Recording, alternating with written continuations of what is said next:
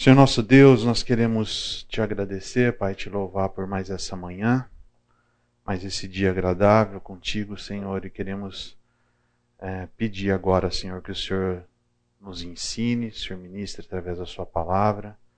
Queremos aprender mais sobre te adorar, Pai. Queremos aprender mais sobre o que o Senhor espera de uma adoração, Senhor.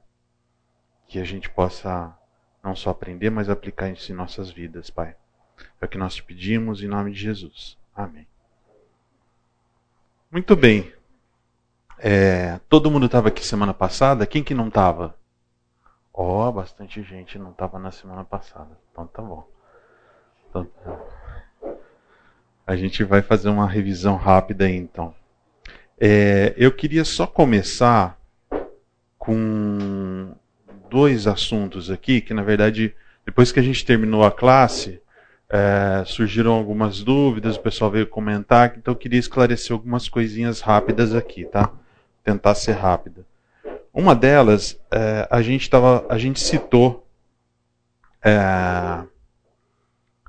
a gente citou um texto aqui falando sobre é, que o Senhor ah, quer que os seus adoradores o adorem em espírito e em verdade. Nós vamos voltar nesse texto depois, que está lá em João 4. É, só que aí, quando a gente estava explorando um pouco sobre isso, Espírito e Verdade, a gente chegou em Colossenses 3,16. É, e a gente chegou nesse versículo aqui, nesse slide aqui, né? Onde o Espírito e a Verdade se encontram. Então, a gente falou que a mistura perfeita seria uma emoção regulada pelo entendimento e entusiasmo dirigido pela palavra. A gente até falou, pô, interessante essa ideia, né? Porque emoção envolvida também no, na nossa adoração, porque ela é parte integrante de nós, né? Você não tem como separar uma coisa da outra. Mas ela não é desregulada. Ela é regulada pelo entendimento, né? pela mente. E o entusiasmo também fazendo parte né? da adoração dirigido pela palavra. Né? Tem uma orientação aqui. E a gente leu o versículo da forma como está aqui, né? A palavra de Cristo habite ricamente em vós, em toda a sabedoria, ensinai e aconselhai uns aos outros com salmos, hinos e cânticos espirituais, louvando a Deus com toda gratidão no coração. Aí o Enéas estava sentado aqui na frente. Enéas, você tá, não está aqui, né? Não.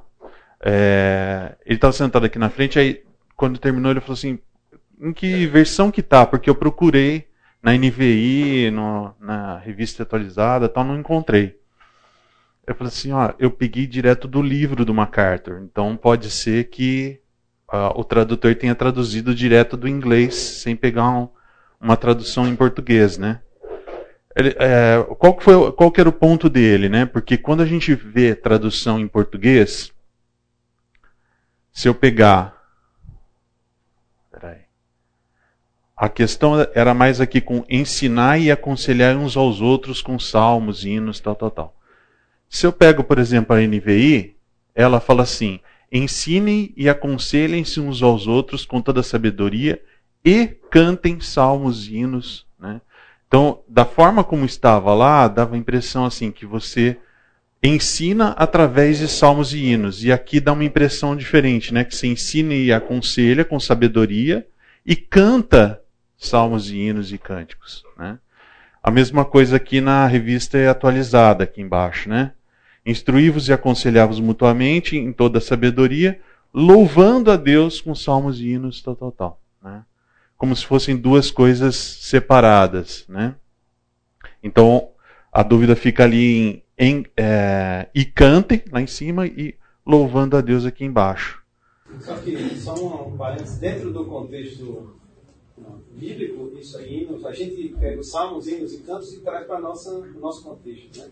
Que eram muito diferentes do que acontece hoje. No entanto, os salmos, os hinos e os cantos, eles eram usados como base para o ensino. Assim, né?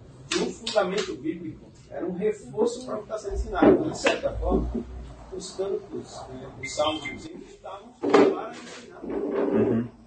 É, não sei se todos ouviram, principalmente no fundo, é, que no contexto da época, o ensino também era feito através de salmos, hinos e cânticos. Né? Então, é, não deixa de ser é, a mesma coisa. E, é, de fato, é essa a conclusão. Só que quando você pega, por exemplo, as traduções em inglês, Né? É, quando você vem lá em inglês, ele tem uma ligação ali, né?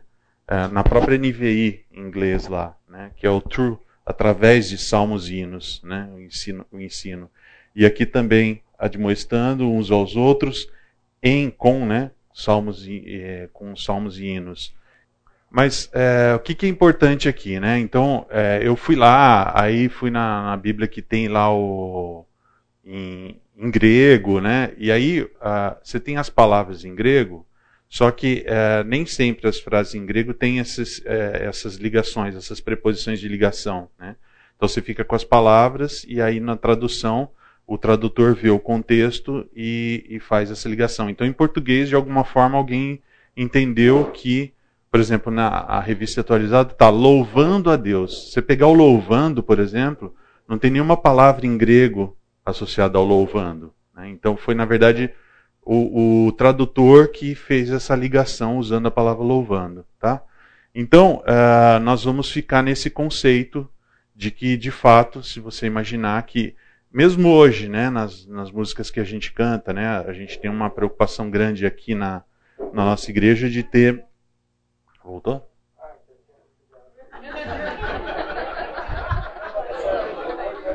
É, tá, che tá chegando.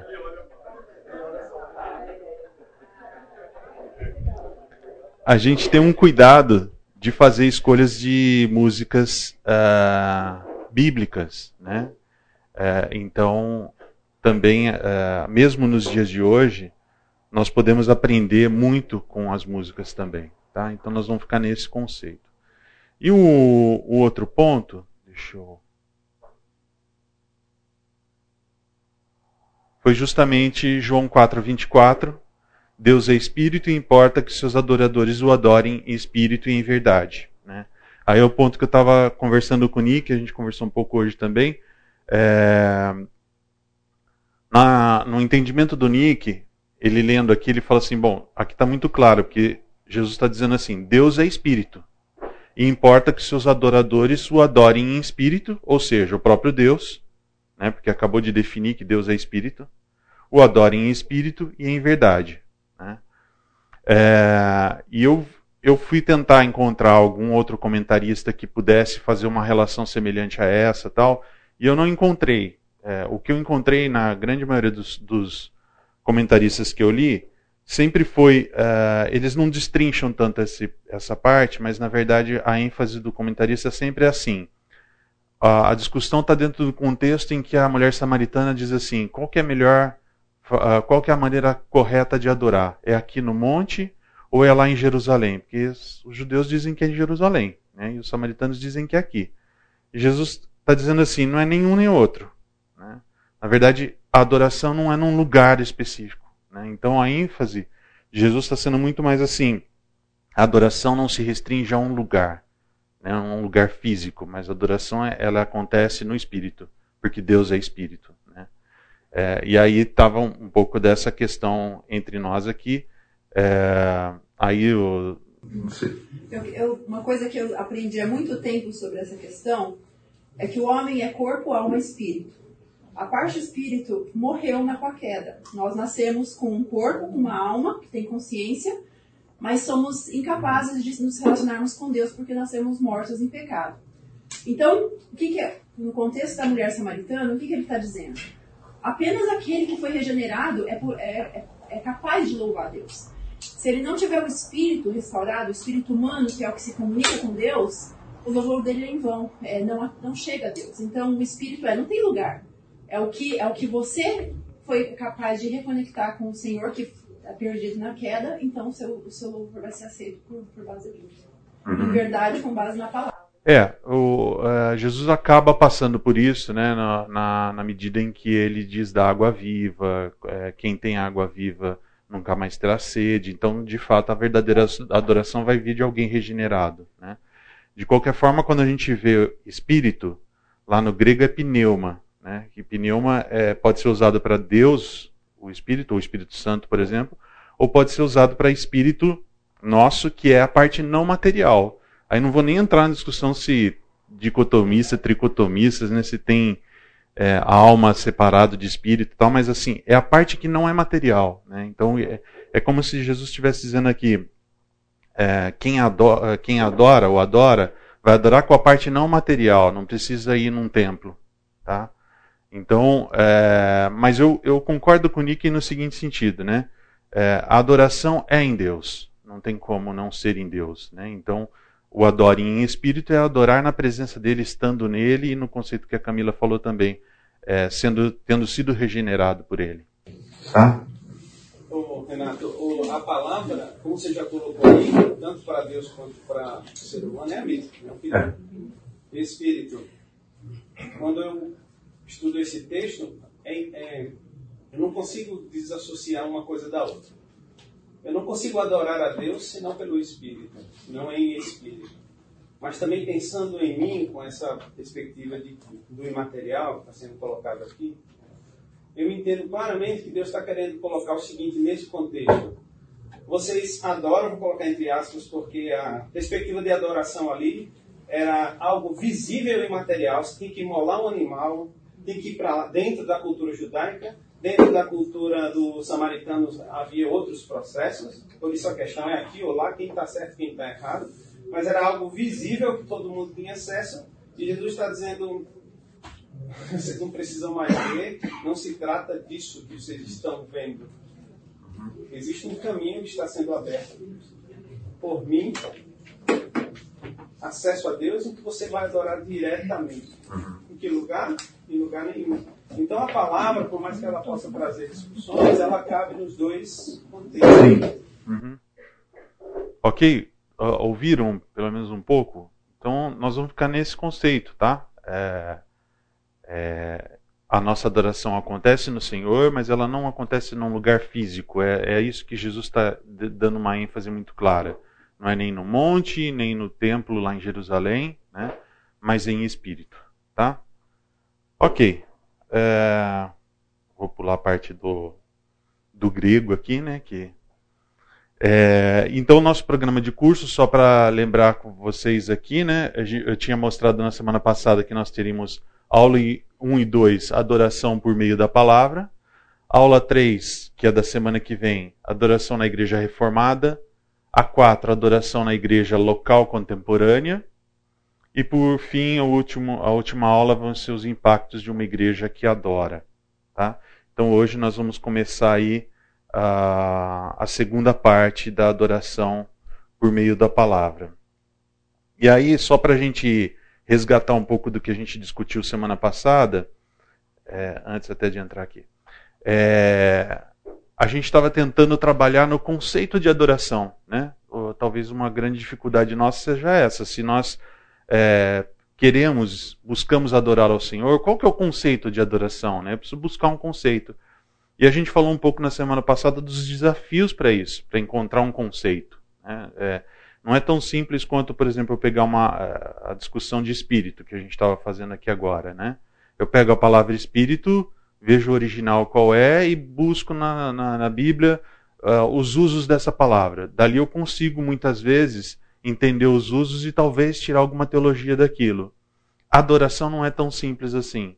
Porque a palavra, uh, palavras que são traduzidas por adoração, para nós é muito simples, né? A, adoração, mas nem sempre nos originais, tanto no hebraico quanto no grego, nem sempre é a mesma palavra que é usada. Então começa a ter um desafio ali. Outro desafio é de uso mesmo da palavra, do vocabulário. A gente ilustrou com a nossa situação, né? Quando a gente fala assim, ah, ah adorar, o que, que é adorar em português, né? Ah, eu, eu adoro comer tal coisa, né? É, é, a gente até brinca, né, que no meio cristão, assim, não, não, eu adoro só a Deus, né? Então, assim, é, existe essa questão, parece que é, no nosso meio religioso, a gente tem um entendimento sobre adoração que, é, é, que só tem um que é digno da adoração, né? Se eu adoro algo que não é o próprio Deus, envolve uma idolatria, então é um conceito religioso. Mas a palavra, a forma de usar, ela perde um pouco o sentido é, no dia a dia, né, conforme a língua vai evoluindo. Né? Então as pessoas começam a usar, adorar para gostar muito. Né? Nossa, meus filhos são minha adoração. Né? Tem gente que que fala assim. E muitas vezes numa conversa a gente entende o que a pessoa está querendo dizer. Não é necessariamente que. Em alguns casos é, né? Só falta colocar o filho no altar lá, né? Mas, mas a gente entende que é a intensidade de um amor, né? É, então isso também traz grandes dificuldades para a gente conceituar adoração. E aí é, nós começamos a explorar um pouco do que a palavra vai falando de adoração, como é que ela é usada, como é que ela é feita, e a gente se fixou bastante é, no que Jesus falou, e justamente João 4. Né? É, vai chegar a hora, já chegou, em que todos os adoradores o adorarão em espírito e em verdade. E a gente foi entender um pouco do que é isso. Jesus está dizendo que essa é a forma de adorar, vamos entender o que, que Jesus está querendo dizer. E a gente explorou bastante isso semana passada e a gente chegou em alguns conceitos. É, eu trouxe para vocês os livros que a gente está usando como base né, do curso, e um deles é do John MacArthur. E o John MacArthur, é, em algum momento, ele sintetiza de um jeito bem interessante, trazendo esse conceito aqui. Né? Ele fala assim: é, adoração é o nosso mais íntimo ser respondendo com louvor por tudo o que Deus é, mediante as nossas atitudes, ações, pensamentos e obras, com base na verdade de Deus, tal como ele a nós se revelou. Né? E aí o que, que a gente explorou um pouco daqui? Olha que interessante, né? Adoração é o nosso mais íntimo ser, é algo que vem de dentro, do nosso interior, né? respondendo com louvor. Né? Então, adoração sendo uma resposta a algo, algo que aconteceu antes e que pede uma resposta. Né? E essa resposta é a nossa adoração, adora, uh, respondendo com louvor. Por tudo o que Deus é. Então, a adoração ela é direcionada a Deus, ao que Deus é. Né? Mediante as nossas atitudes, ações, pensamentos e obras, ou seja, tudo que eu faço também. Então vocês veem que aqui envolve a integralidade do ser humano, né? tudo que o ser humano é. E com base em que que ele faz tudo isso, direcionado ao Senhor? Na verdade de Deus, né? baseado na verdade de Deus, tal como ele a nós se revelou. Como que ele se revelou a nós? Através da palavra. Né? Nós temos a Bíblia. Né? Então essa é a verdade. Esse é o conceito que o MacArthur trouxe, que eu acho que traz uma riqueza bastante grande para a nossa discussão.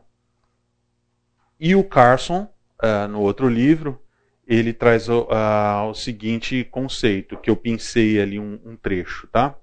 É bem maior que isso, tá? Eu peguei a parte mais sintetizada. A adoração é a resposta adequada a Deus de todos os seres morais e autoconscientes, atribuindo de maneira agradável toda a honra e o valor ao seu Deus Criador, precisamente porque ele é digno. Olha que interessante como tem semelhanças né, com, entre os dois conceitos. Né? Então ele fala assim que a adoração é uma resposta também, né? o anterior também falava de uma resposta adequada a Deus. Aqui ele, ele é, aumenta um pouco o conceito, porque ele fala de todos os seres morais e autoconscientes os seres morais e autoconscientes. Nós somos, né? Mas quem mais é? Ah, um, um, animal é? Não, um animal não é autoconsciente, né? Mas, por exemplo, quando se fala de anjos, né? anjos não são materiais como nós, mas eles também prestam adoração ao Senhor. Então, eles são seres morais e autoconscientes. Né? Atribuindo de maneira agradável, então aqui o Carlson se preocupa de falar assim, é, é algo que é agradável a nós fazermos também. De maneira agradável, atribuindo honra e o valor ao seu Deus Criador, precisamente porque ele é digno. Simplesmente porque ele é o único merecedor. Né? É, e de que forma a gente sabe qual é o valor que Deus merece e como ele é digno? Né? Através da palavra dele. Né? Então a gente vê semelhanças interessantes aí. Tudo bem até aqui? E aí nós vamos entrar então na, na aula de hoje mesmo. Olha só, hein? É, e eu queria começar lendo com vocês aqui Efésios 5, 18 a 21. Quem quiser acompanhar aí. Ó, mudei os slides. Vocês viram que semana passada foi um desafio. A gente não lia nada nesse negócio aqui, né? Tá tudo pequenininho. Então mudei a resolução, tal. Vamos ver se melhora hoje. Encontraram aí? Oi? Tá bem melhor, tá? É. Bom, então vamos lá, Efésios 5, 18 a 21. Paulo diz o seguinte: E não vos embriagueis com vinho, no qual há dissolução, mas enchei-vos do espírito, falando entre vós com salmos, entoando e louvando de coração ao Senhor com hinos e cânticos espirituais, dando sempre graças por, tu, por tudo a nosso Deus e Pai, em nome do nosso Senhor Jesus Cristo, sujeitando-vos uns aos outros no temor de Cristo. Interessante, né, de, de ver as semelhanças que esse texto tem com Colossenses também, né, que a gente estava discutindo antes aqui, né. É, lembrando que é o próprio Paulo escrevendo, né, mas os conceitos são muito parecidos. Uh, o enfoque que eu queria dar também aqui é o seguinte: uh, olha como ele começa, né? ele fala assim: E não vos embriagueis com vinho no qual há dissolução, mas enchei-vos do espírito. Ele está fazendo uma comparação entre se embriagar com vinho com encher-se do espírito. Né? É, e a gente sabe, né? É, a Bíblia ela não é contra tomar vinho, mas a Bíblia ela é contra você perder o controle ao tomar vinho, né? E é isso que está falando aqui, se embriagar, né? É, você beber demais. Só que o que ele está dizendo aqui, quando se, quando se fala de encher do espírito, é, ele está quase que incentivando isso aqui, né? Assim, encher do espírito não é problema não, pode se embriagar do espírito. Né? Dele você pode abusar à vontade, né? E aí ele fala a, a forma de adoração aqui, e nós vamos é, de tempo em tempo aqui nos referir a esse texto de novo, tá? Mas vamos seguir um pouquinho aqui. É... Deus deu algumas habilidades a nós e nos capacitou a sermos adoradores dessa forma. E eu quero explorar um pouco disso. Né? O primeiro ponto que eu quero trazer aqui: nós fomos criados com a capacidade de cantar. Falar especificamente cantar. É... Essa aula está bastante focada nesse livro aqui, Kant. É, o autor ele, ele vai um pouco além. Ele fala assim: nós somos feitos para cantar. Eu achei muito intenso isso. Não achei nenhum no capítulo não achei nenhuma evidência clara, nenhum texto bíblico que fala assim: sou feito para cantar. Mas eu encontrei assim: nós temos a capacidade de cantar e Deus parece que tinha em mente isso quando Ele nos criou. Né? É, e aí eu queria trazer para vocês assim, né? Em que sentido que nós temos a capacidade de cantar? E para isso eu queria ir lá em Gênesis, Gênesis 4.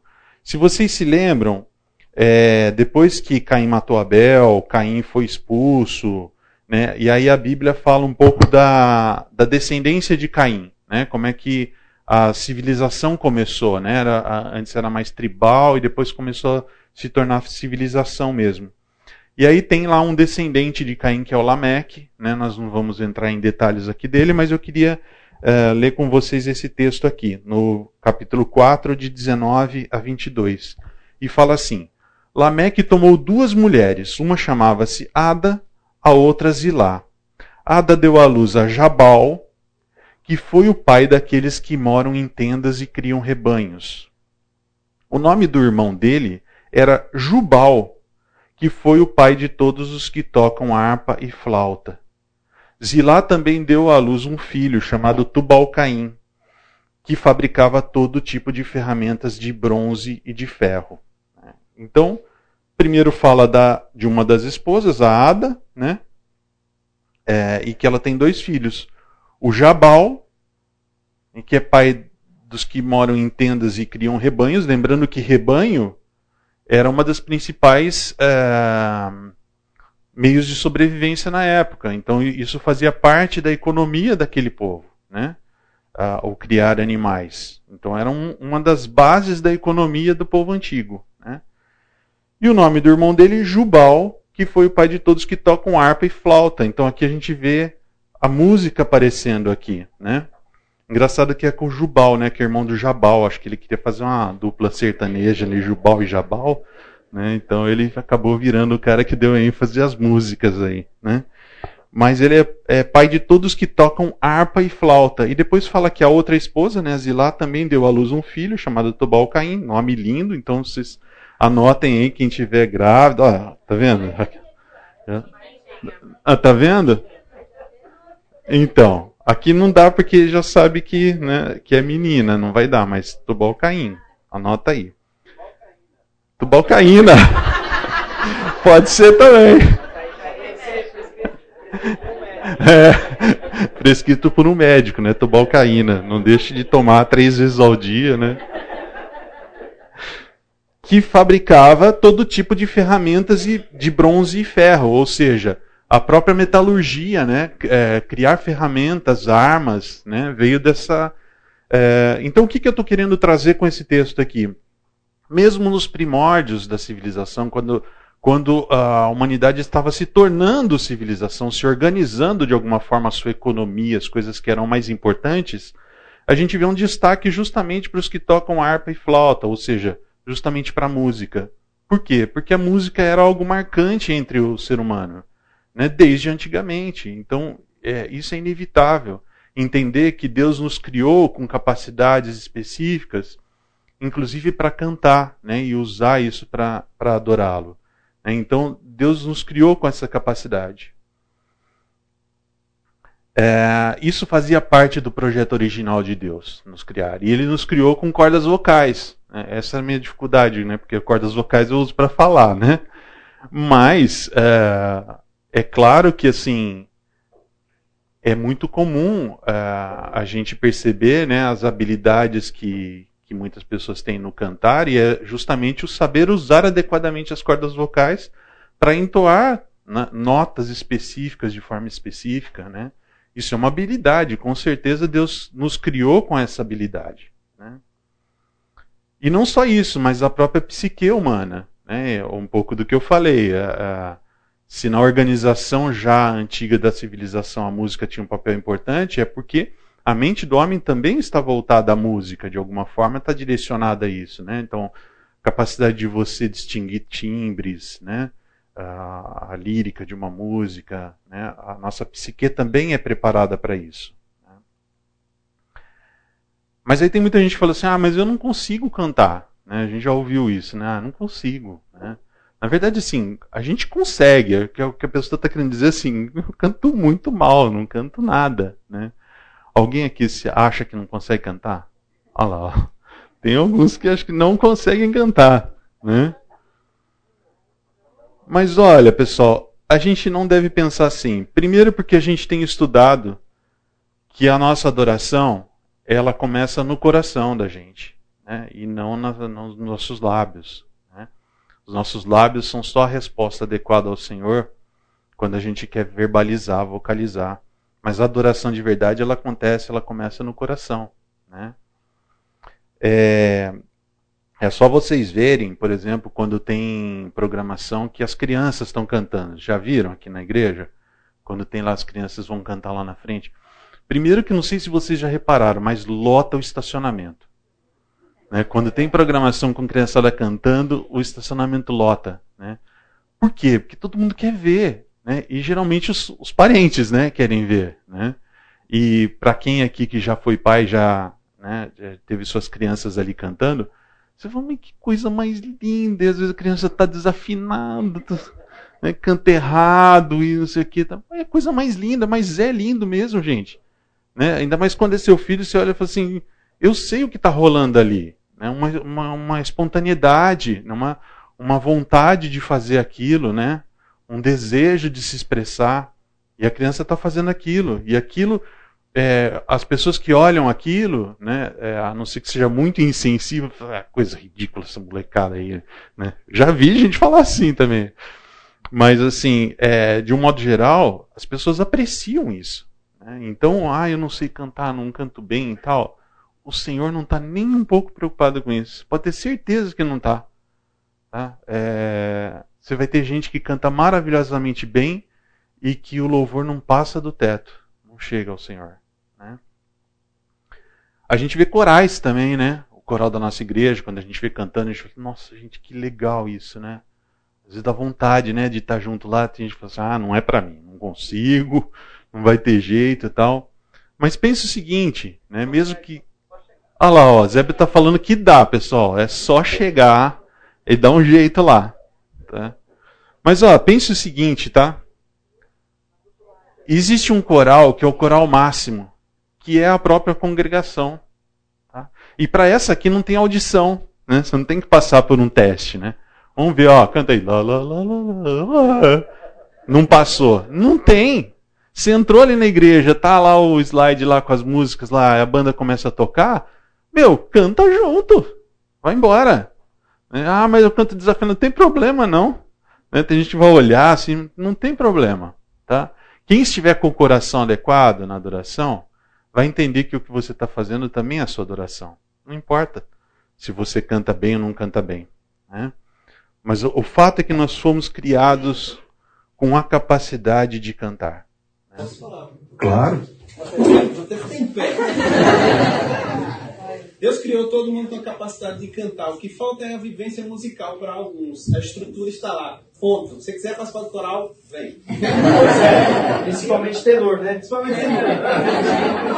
Mas a questão, a questão é que uma pessoa que tem a noção pode olhar para você e dizer o seguinte: Ah, você é desafinado. Nossa, essa sua voz é terrível todo esse tipo de coisa que pode, nessa hora aqui, que para mim é importante você estar tá diante do Senhor para a igreja, você fica pensando o quê? O que, que o meu vizinho vai achar da minha voz? E você perde a oportunidade de adorar a Deus por causa do seu vizinho, que se ele tiver com o coração certo, ele não vai estar nem aí para isso.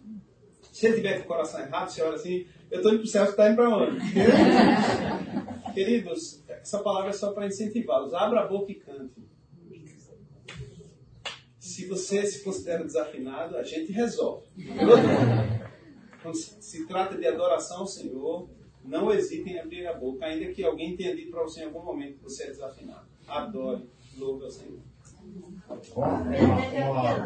quando eu falo com as crianças, quando eu falo com as crianças, gente já passou por isso, né? Uh, uh, não sei se você não achou nenhum mandar cantar, existe um mandamento de a gente cantar. Cantar é o Senhor, o cântico novo, cantar em todas as tribos. Então, não é só uma, uma sugestão, é um mandamento que Deus fala para a gente canta. Né? Afinado, desafinado, é, é para cantar. A gente foi, a gente foi feito em cordas vocais, tem psique, a gente é uma. Todo mundo aprecia música, uns boa música, outros música.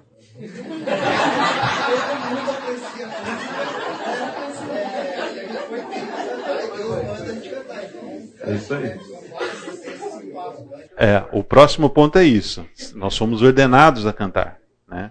Mas é verdade, canta, canta, né?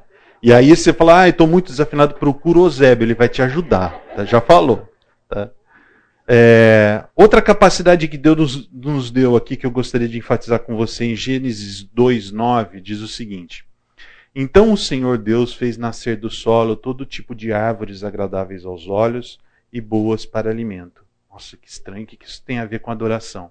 Na verdade, o que eu quero trazer para vocês é uma capacidade que Deus nos deu. Olha só, Deus fez é, nascer do solo todo tipo de árvores agradáveis aos olhos e boas para alimento. Deus não criou coisas no mundo só para suprir uma necessidade nossa, por exemplo, de alimento. Mas Deus fez coisas, a criação de Deus ela é agradável aos olhos. Né? Deus nos deu a capacidade de apreciar o que é agradável, né? tanto na natureza como em qualquer, qualquer outro lugar. É... Por que, que eu estou dizendo isso? Né? Nós somos criados com a capacidade de apreciar e nos deleitar com o que é belo e com o que é prazeroso. E a música se encaixa nisso. Tá? Então, por exemplo, vamos falar do que é belo e prazeroso. Um jantar especial. Né? Eu ia até trazer umas fotos aqui, eu falei assim, ah, não, é maldade pessoal, né? Antes do almoço, trazer foto de comida aqui. Mas assim, se você tem um jantar especial, né, aquela mesa bonita, um prato muito bem feito, né, é, aquilo é agradável aos olhos, é prazeroso. Não basta você. Quem estava aqui um culto que o Fernando veio falar sobre alimento e que ele trouxe um Big Mac lá na frente? Vocês se lembram disso? ele trouxe um Big Mac, ele abriu e começou a comer batatinha, gente, na frente do culto, não rola, né?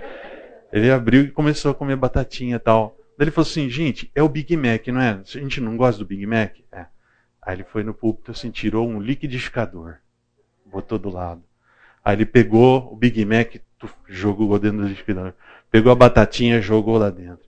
Aí pegou a coca e derramou lá dentro. Aí desligou. Aí ele pegou aquela pasta assim e virou assim no copo. Assim, Vocês querem? Né? Ele precisava ter tomado, né? Que, que ele quis mostrar ali? Não é a mesma coisa. Alimentar, só se alimentar, não é a mesma coisa. Os nutrientes são exatamente os mesmos. Né? Mas não basta isso. Né? Para nós, o olhar, o sentir o aroma, né? aquilo tudo é agradável. É, Hospedar-se num lugar belo, um lugar bonito. Né? A gente, quando a gente vai viajar tal, a gente não quer simplesmente ir numa cabaninha que não está chovendo dentro. Algumas ainda chovem né, dentro. Uh, mas a gente quer um lugar bonito, quando você acorda de manhã e vê né, aquele campo, um lago. Né? Então, apreciar o que é belo. Né? Deus nos deu essa capacidade. A gente só termina esse assunto aqui e a gente já para, tá? Uma orquestra, né? A gente sabe diferenciar exatamente numa orquestra quando a gente está aqui, né? O pessoal está lá antes de começar, afinando os instrumentos, né? De barulhinho agradável, assim. É, é. Está desafinando o instrumento, não afinando. Né? Uh, uma orquestra, quando está afinando os instrumentos, vocês já viram em filme, ou na TV, ou ao vivo mesmo, né?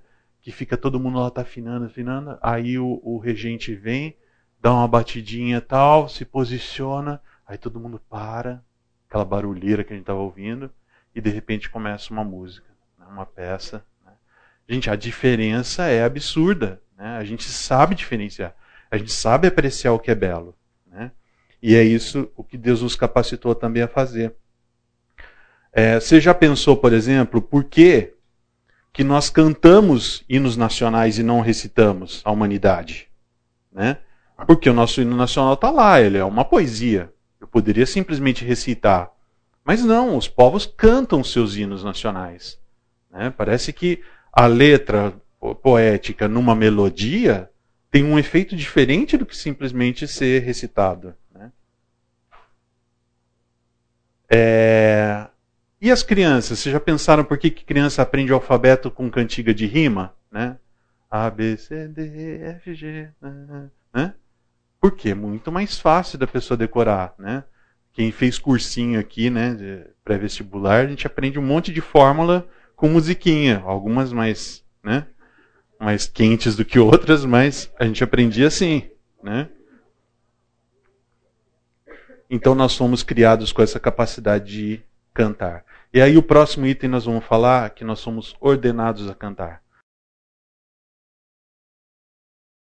Nós vimos que nós somos criados com várias capacidades, e essas capacidades associadas ao ato de cantar, associadas à apreciação do que é belo, né? Deus nos deu essa capacidade. Mas também, e o Nick já tinha reforçado isso aqui, nós somos ordenados a cantar. Tá? E eu vou colocar um texto base para nós aqui, mas vocês sabem que não é o único. Né? Salmo 149,1 diz o seguinte: Aleluia! Cantem ao Senhor uma nova canção. Louvem-no na assembleia dos fiéis. Tá? Então, o que, que aqui está dizendo? Aleluia! Se der, cantem ao Senhor. Não, não é o que está aqui. Aqui está dizendo assim: cantem ao Senhor uma nova canção. Né? Então, a palavra, ela nos ordena que devemos cantar. E vários outros textos têm o mesmo enfoque desse que nós estamos vendo aqui. Né? É, só para vocês terem uma ideia, existe na Bíblia mais de 400 referências a cantar né, na Bíblia. Mas é, dessas, 50 pelo menos são ordens diretas a cantar. Então esse versículo que eu trouxe aqui é um deles, né? mas a gente tem pelo menos 50 é, textos nos ordenando a cantar. Então, vem a reflexão a nós, né? Se somos ordenados a cantar, onde nós vamos cantar? Né? Onde nós cantamos, o que nós cantamos e como nós cantamos. Então vamos passar um pouco por cada um desses itens aqui. Primeiro, né, onde cantamos. Então, o Salmo 149:1 diz assim: na assembleia dos fiéis. Lembrando aqui o meu foco aqui está sendo o canto congregacional, está sendo nós como igreja cantando, né? Nós já vimos nos textos que a gente leu que a, a nossa adoração ela começa no espírito, né? E ele está falando isso para a mulher samaritana também. Né? Então, mesmo que eu não esteja num templo, eu consigo adorar ao Senhor. Agora, quando eu falo de, de louvor ou adoração congregacional, né, o texto de Salmo 149, 1 está dizendo assim: louve, né, cante na assembleia dos fiéis. Né? Então, onde tiver gente junto ali, que é povo de Deus, você está habilitado a cantar. Né? E para quem frequenta a igreja, os vários ambientes tal, vocês sabem disso, né? A gente está aqui lá no, no, no, no, culto, a gente canta, né? A gente está na coinonia, pega um violãozinho lá para canta, né? Às vezes até sem violãozinho, né? É, não sei quantos vêm os adolescentes, jovens, tal, quando eles se juntam também em rodinha, né? É, pega violãozinho lá. Outro dia a gente estava vendo a turminha num ônibus indo para um, uma viagem missionária, violãozinho, batuque, né? E cantando, né? Então, na Assembleia dos Fiéis, é onde nós cantamos. Né? Primeiro ponto importante: não é opcional. O texto não está dando a opção, ele está dizendo cante. Né? Não é opcional. Outro ponto importante: ah, mas é só parte dos cânticos. Né? Já ouviu assim? Ah, e aí, você foi na igreja hoje? Ah, fui, deu uma atrasada lá, mas perdi, perdi só a parte dos cânticos, né? mas a mensagem eu peguei. Né? Então, assim, é, o adorar ao Senhor, a adoração ao Senhor, o momento de louvor, ele faz parte do culto. Ele é parte integrante do culto. Né? Então, eu não, eu não tenho essa opção. Né? Falar assim, ah, eu vou, meia hora depois, assim, eu pego a mensagem. Né? Então, o seu culto a Deus não é só ouvir a mensagem. Né? Cultuar ao Senhor envolve adorá-lo também. Né? Envolve adorá-lo totalmente. Né? cada um de nós, individualmente, não é maioria. Cada um de nós é indivíduo. Né? Quando você está num canto congregacional, o que vale é a coletividade. Né? Então, preferências do tipo, ah, essas músicas aí, aquela música tal lá, não gosto dela. Né? Nossa, esse arranjo ficou muito esquisito. Né? Vou, vou cantar hino, hino clássico com esse arranjo esquisito aí. Né? não gosto, né? Pô, acompanhamento com esse tipo de instrumento não, não é legal, não curto? Não tem espaço para isso. Né? Nós não estamos num, é, num, as coisas que estão sendo feitas ali não são estão, não estão sendo feitas para agradar a nós individualmente, né? Mas para motivar alguma coisa coletivamente, né? Uma adoração coletiva. Então nós somos ordenados a fazer, mas nós temos que tomar esses cuidados, tá? não é opcional, eu tenho que saber priorizar e eu não posso me ater a preferências. Tudo bem? Até aqui? Algum comentário?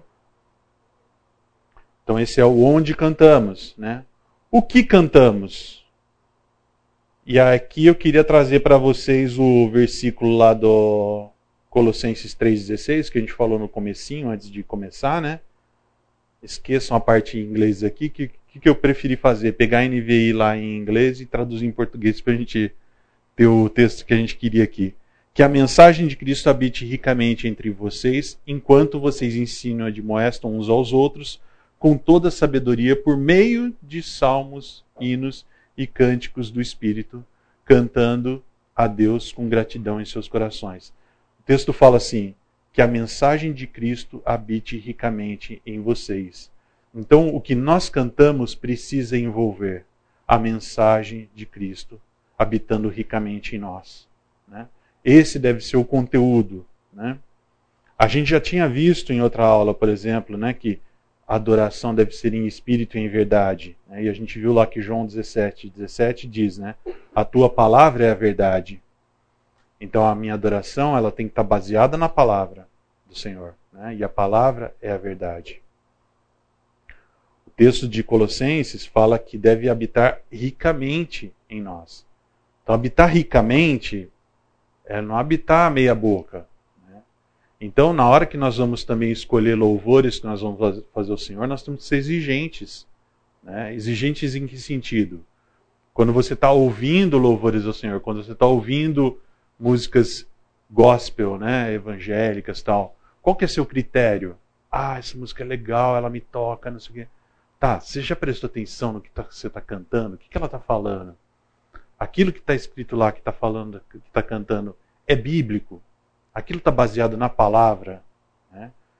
Habite ricamente em vós. Tem que ter riqueza. Tá? E outra coisa, né? Não cante apenas. Pense. Eu não sei quantos de vocês já se pegaram assim, né? Você está lá no culto, né? Aí talvez esteja tocando uma música que talvez não seja a sua preferência, ou a música, ou o arranjo, ou o acompanhamento, como a gente falou, né? E a hora que você percebe, você está simplesmente repetindo aquelas palavras da música. Isso não é adoração, tá? Isso não vai ser recebido pelo Senhor como adoração da sua parte. É, então a adoração ela não envolve simplesmente um recitar de palavras, chegar lá e eu soltar aquelas palavras, mas envolve eu pensar, eu refletir, tá? A gente conversou um pouco sobre isso, né, Lucas? Que é, não envolve só uh, o meu coração no sentido ocidental nosso, né? Em que coração é o centro das nossas emoções mas o coração aqui era o centro do nosso intelecto, nosso pensamento. Então, somos pessoas integrais, né?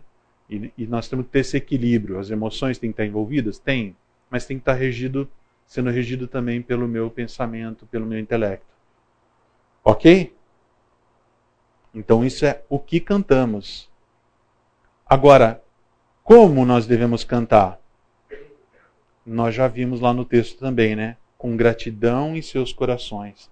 Então, as ações de graça, nós vamos encontrar em vários textos que falam que nós devemos levar ao Senhor os nossos louvores, nossa adoração, com gratidão nos corações.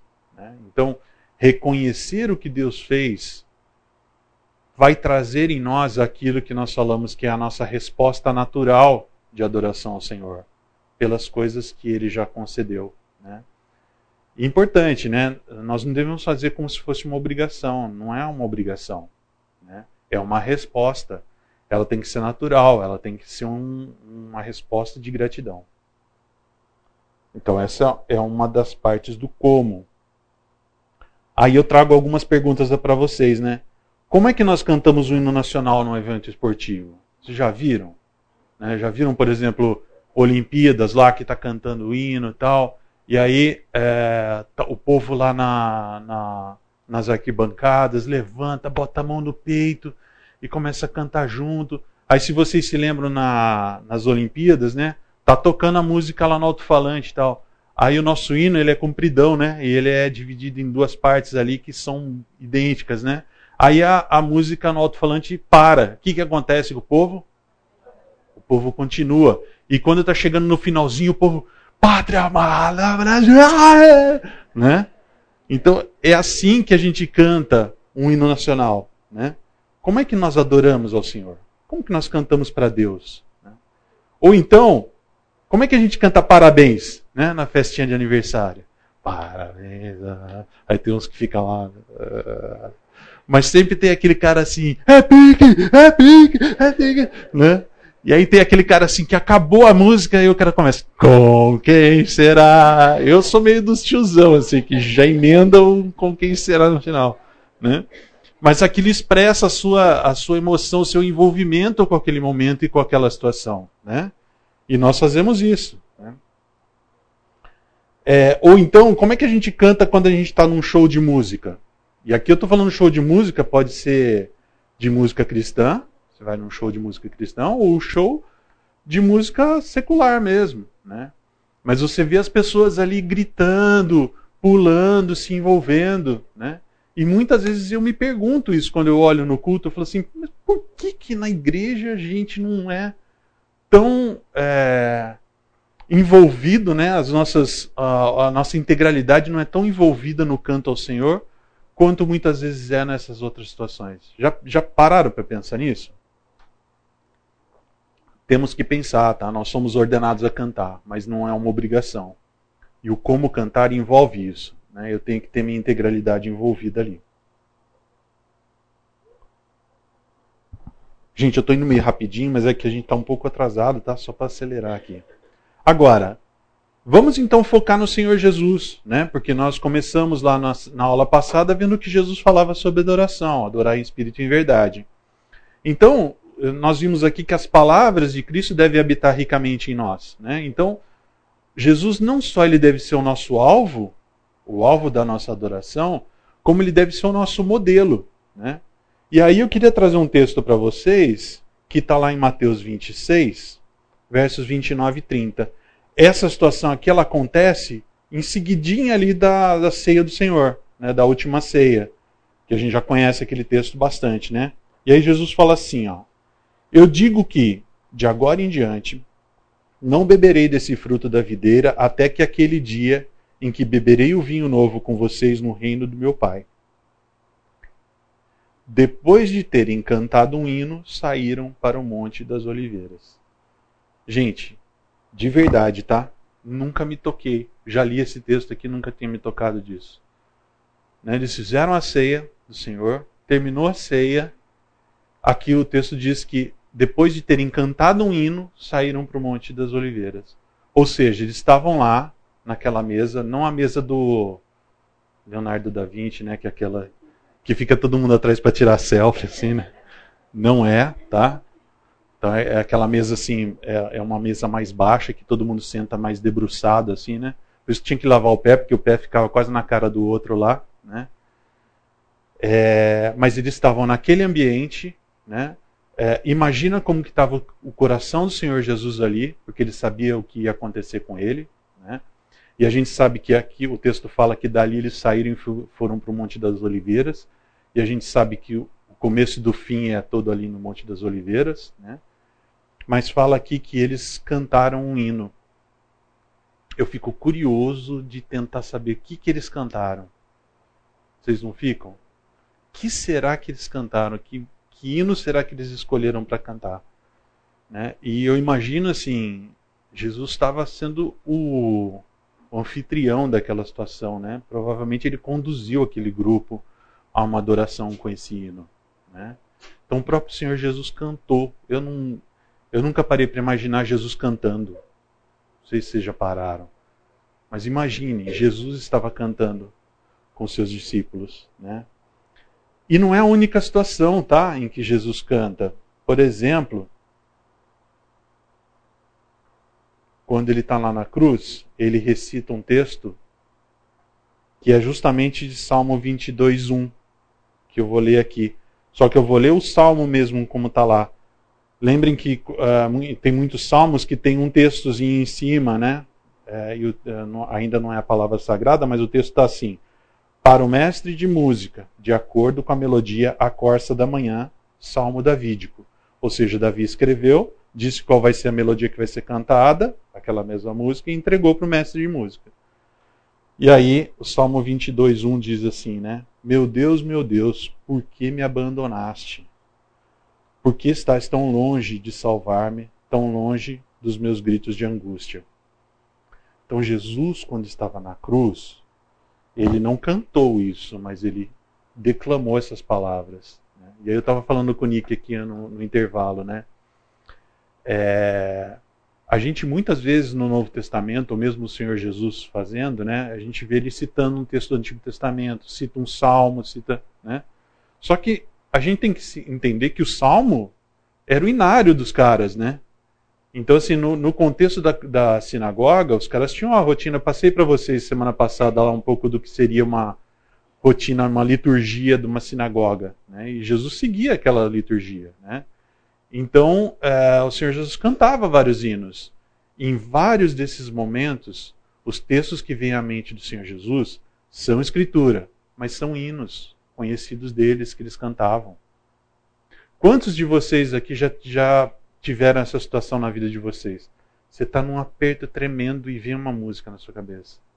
Né? Vem um hino que você está acostumado a cantar aqui na igreja. Né? Muitas vezes texto bíblico, né? mas o que, o que você guarda no seu coração é aquela melodia, né? Ela vem na sua mente naquela hora, né? do sofrimento, da tristeza. Né?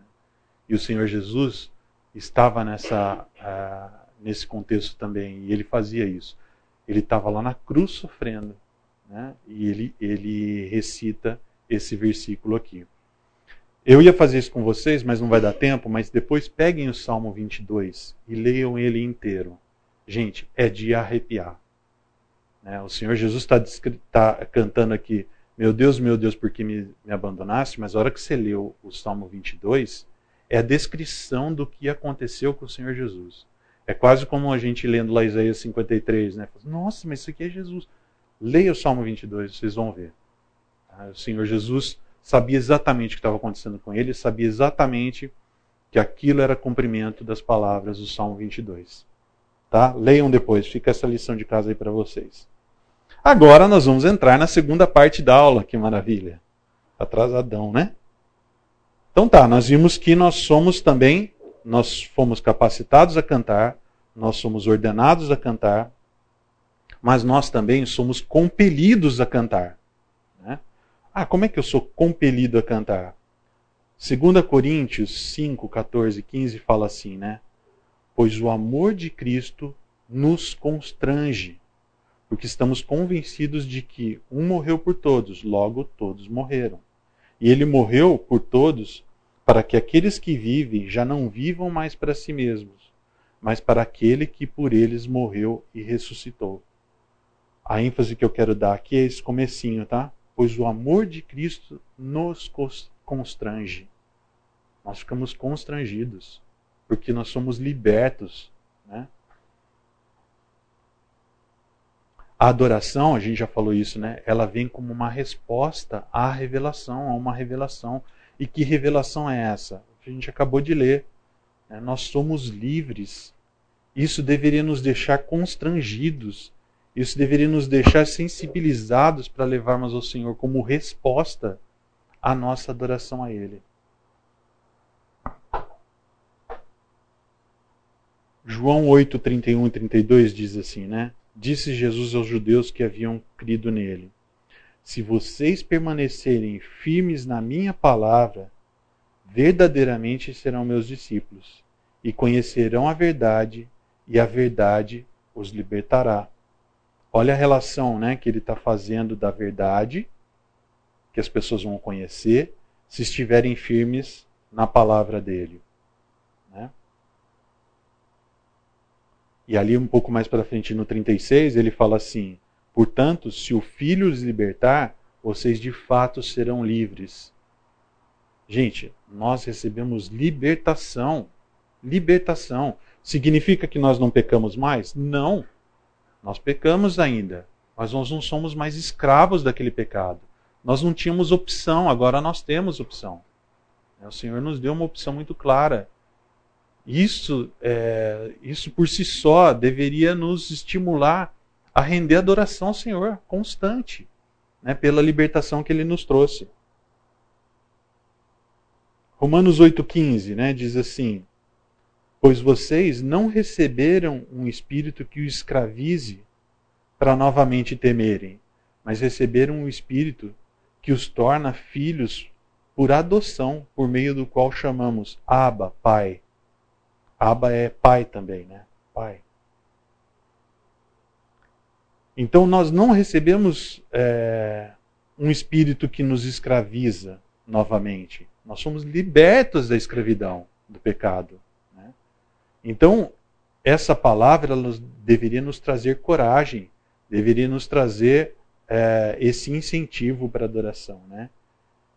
E aqui eu acho um, um, comentário interessante, né? Se eu fui livre e sei disso em meu coração, isso abre a minha boca, né? Porque é isso que o versículo falou aqui, né? Se eu não sou mais escravo, né? agora eu fui tornado filho e eu clamo, Abba Pai. Né? Então, ser liberto pelo Senhor deveria abrir a minha boca. Né? A minha adoração deveria ser, ser manifestada já que eu fui liberto. E aí eu queria trazer para vocês alguns textos de canções que estão na, nas Escrituras. Tá? Canções é, muito relacionadas à salvação, porque vocês podem ver isso, né? Que, uh, o que o que nos motiva a adorarmos ao Senhor é a libertação que o Senhor traz, né? a libertação do pecado. Isso é uma salvação. E quando você é, vê uh, na palavra do Senhor nas Escrituras, vários cânticos que são descritos, eles sem, sempre são relacionados a algum tipo de salvação. Seja a vitória de uma guerra, né, seja a própria salvação do pecado, como nós temos aqui. O primeiro que eu queria mostrar aqui para vocês é justamente o primeiro cântico congregacional, né, de todo mundo junto cantando, registrado na Bíblia, e que está lá em Êxodo 15. Quem se lembra que situação que é essa que Moisés e Miriam juntam o povo e começam a cantar um cântico? Lembra a situação? O que, que tinha acabado de acontecer com o povo? Tinha atravessado o Mar Vermelho, né? E o mar tinha engolido os carros de batalha do, do, do faraó, né? E destruído o faraó que estava, os egípcios que estavam perseguindo o povo.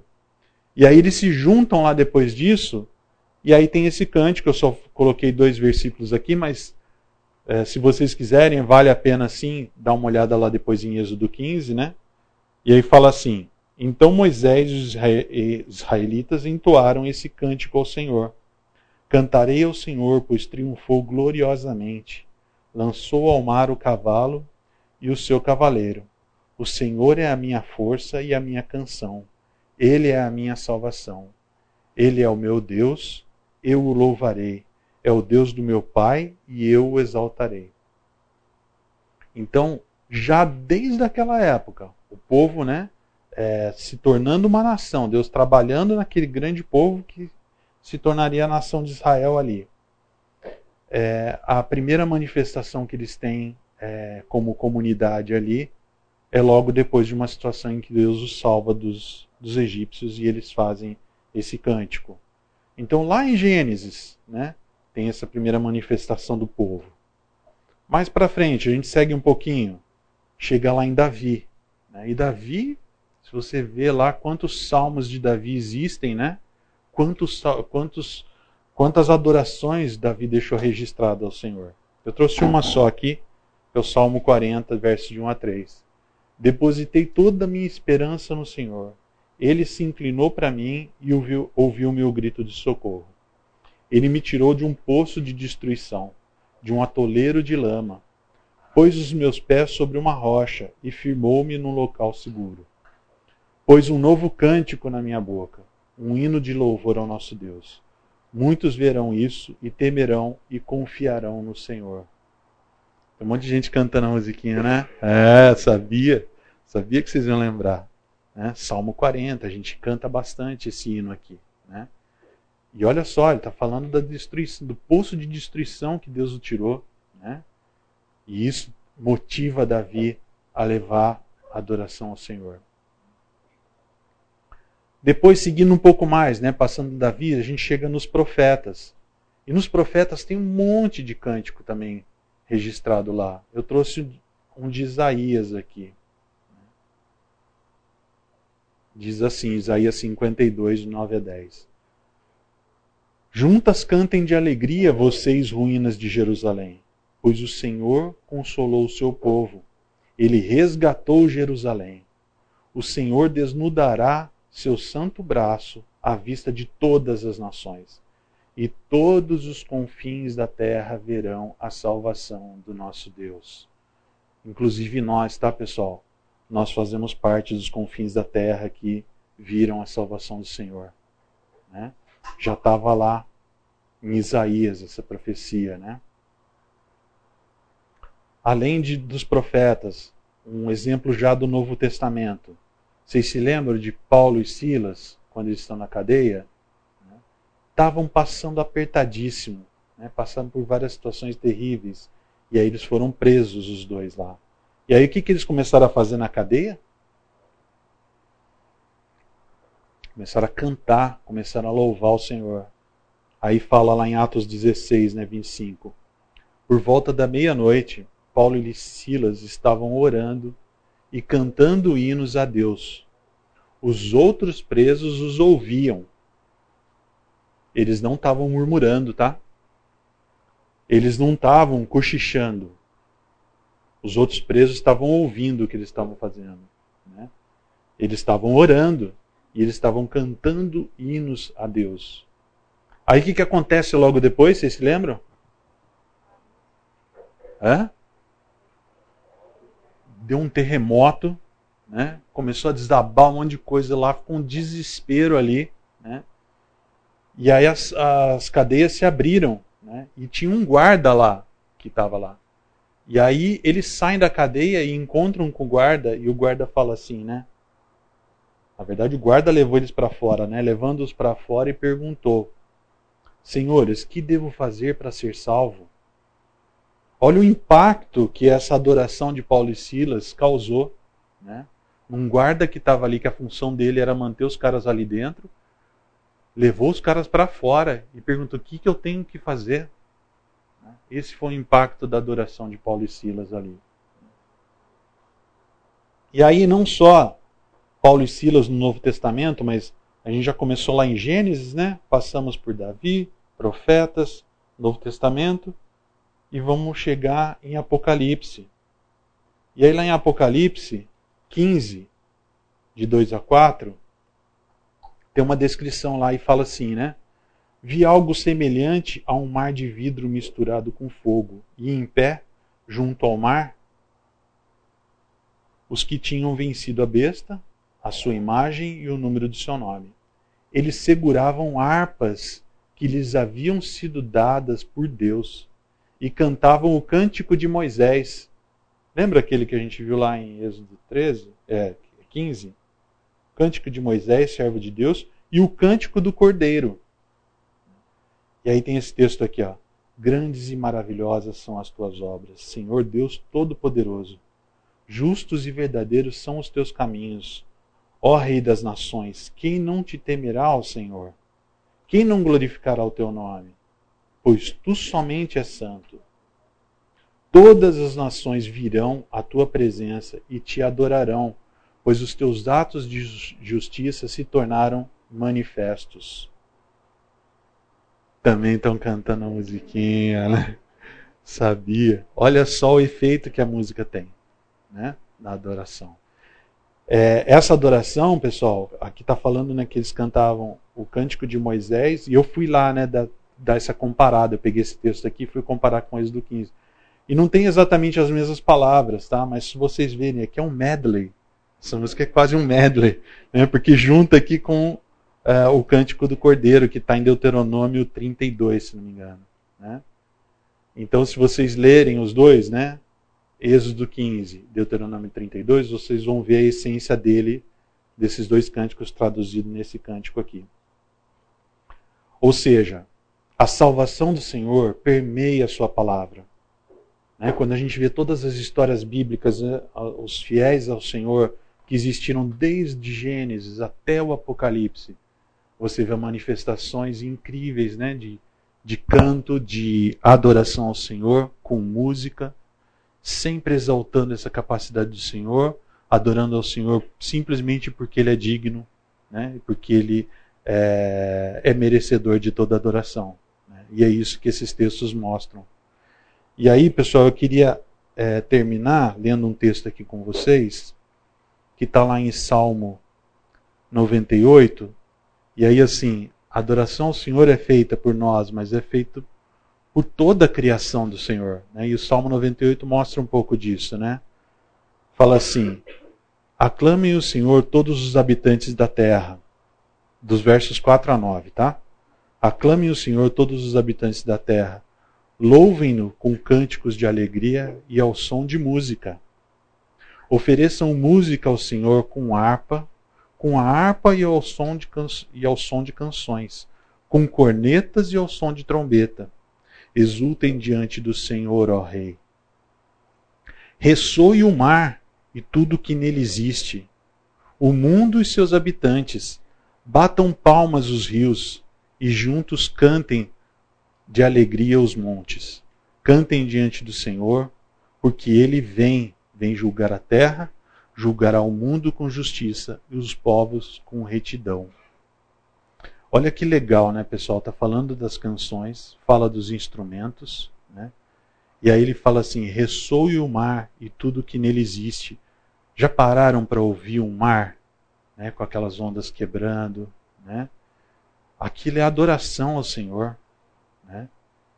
É, batam palmas os rios. Eu parei para imaginar isso. Gente, você ouve um rio correndo, né? E parecem palmas, né? Sendo sendo batidas ali, que, que os rios batam palmas ao Senhor. E juntos cantem de alegria os montes. Né? Imagina os montes cantando de alegria ao Senhor. E é isso que esse texto está falando para nós, né? nos incentivando a adorarmos ao Senhor, a levarmos a adoração junto com toda a criação do Senhor. Mas nós somos seres autoconscientes, né? como nós falamos. Então nós temos a capacidade de envolver nosso intelecto, nossas emoções nessa adoração ao Senhor. E eu queria terminar com uma música. Vamos cantar uma música. Ah. Essa aqui também, né? Tá valendo. Vocês já estavam pensando na musiquinha, não estavam? Então, essa aqui nós vamos cantar, então.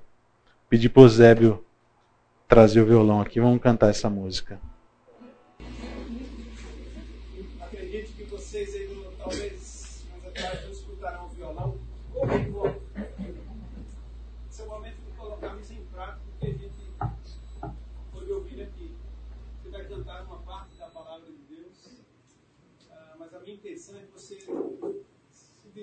do, do seu irmão que está ao seu lado.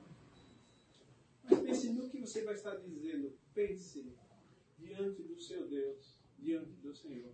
Então, uma só voz, cantemos.